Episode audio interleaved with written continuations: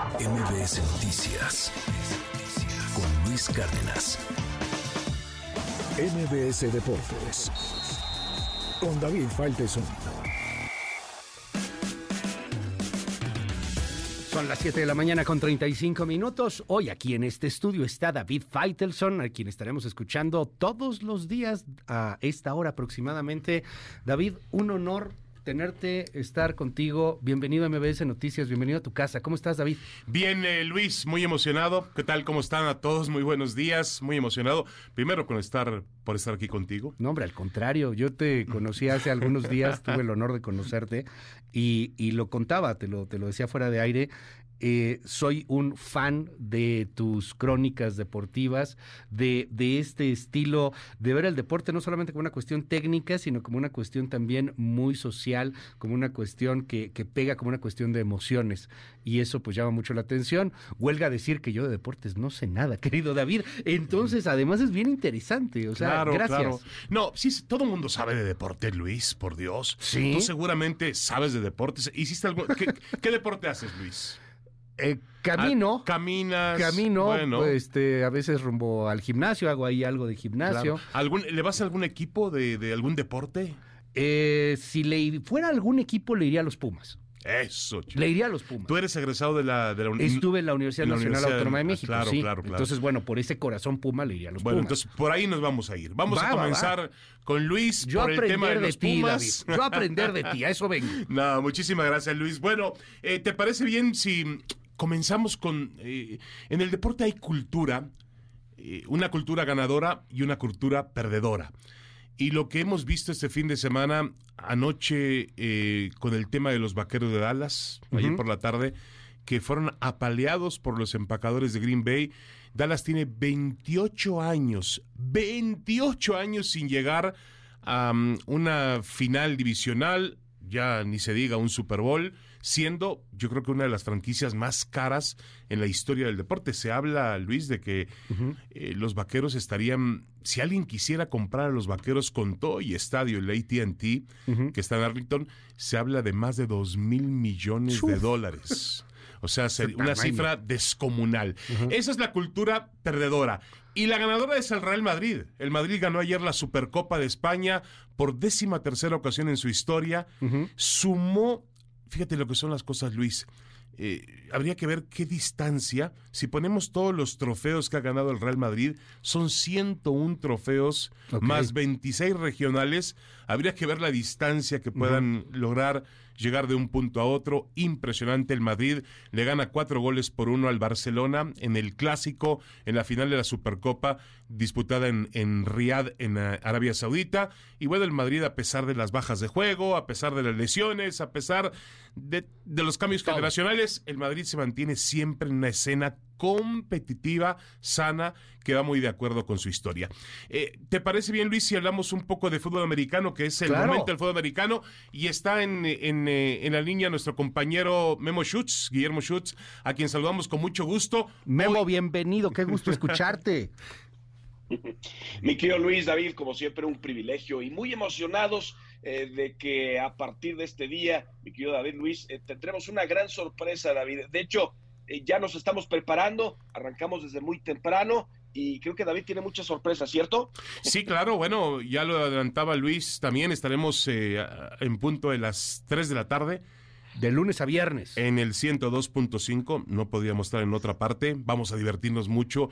Yo siempre, Luis, tengo y Memo tengo como, como esencia divertirme. Sí, claro. Yo nunca, nunca, fíjate que le digo a mis hijas, tres chicas de las cuales presumo siempre porque son universitarias en Estados Unidos y son mexicanas, pero ya cada día se creen más americanas. Pero bueno, algún día las voy a convencer de regresar a su país. Este, pero yo siempre les digo, diviértanse, encuentren una pasión y diviértanse. Y nos vamos a divertir muchísimo de 3 a 4 de la tarde en MBS Deportes. Em, no llegamos como invitados, llegamos para ser parte del grupo. Nos no, a ver, ponemos. esta es su casa. Gracias, Luis. Nos ponemos la camiseta de MBS Deportes, de MBS, una empresa eh, y una familia, la familia Vargas, que yo respeto muchísimo, que, que hemos conocido durante muchísimos años, Memo. Y vamos a tener un, un programa realmente pues divertido, un programa que también tendrá información, que tendrá análisis, que tendrá puntos de vista periodísticos, pero que cuya finalidad es que la gente que nos escuche, Memo, realmente se divierta. Oye, y a veces súper irreverente, ¿no, Memo? O sea, porque yo de repente los escucho y me encantaría que el debate deportivo fuera así en el debate político. Se dan con todo, son abiertos, o sea, no, no hay nada que se guarden, Memo. No, de acuerdo, de acuerdo. Entretenimiento deportivo, eso es lo que estamos buscando, porque ya no solo estás, eh, estás compitiendo para, para el, gusto del deporte, sino e, en sí la manera en la que se llega a consumir entretenimiento. Y eso es precisamente lo que hemos encontrado con este gran grupo en el cual, pues, eh, más allá de los grandes profesionales y la admiración que tengo hacia David, André Marín, Carlos Aguilar y María Cel, pues vamos a, vamos a hacer muchas cosas muy entretenidas, vamos a polemizar, vamos a ser disruptivos, va a haber la información y eso es lo que queremos en el día a día, que ustedes la pasen muy bien de 3 a 4 de lunes a viernes y eso es precisamente lo que, lo que estamos haciendo. Y bueno, también yo quisiera preguntarles, Luis y David, ¿qué estaban haciendo ustedes en 1992? Híjole, ¿tú qué hacías, David?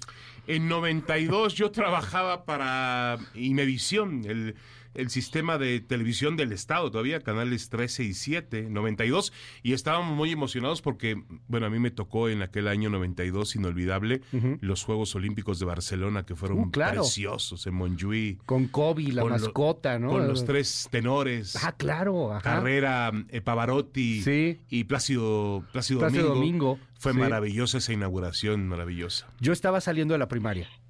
Eh. exacto, exacto. Y creo que tú también, Memo. Además. Sí, sí. Ahora, ahora, ahora resulta. Ahora resulta.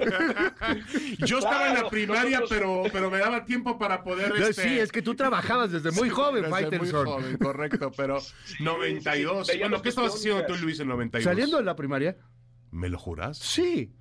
Memo, este, Yo nací en el 83, tenía nueve años. Sí, sí, sí. Nosotros veíamos, teníamos el privilegio de ver tus crónicas, eh, David. Oh, ya, ya, ya, ya, ya, ya, para.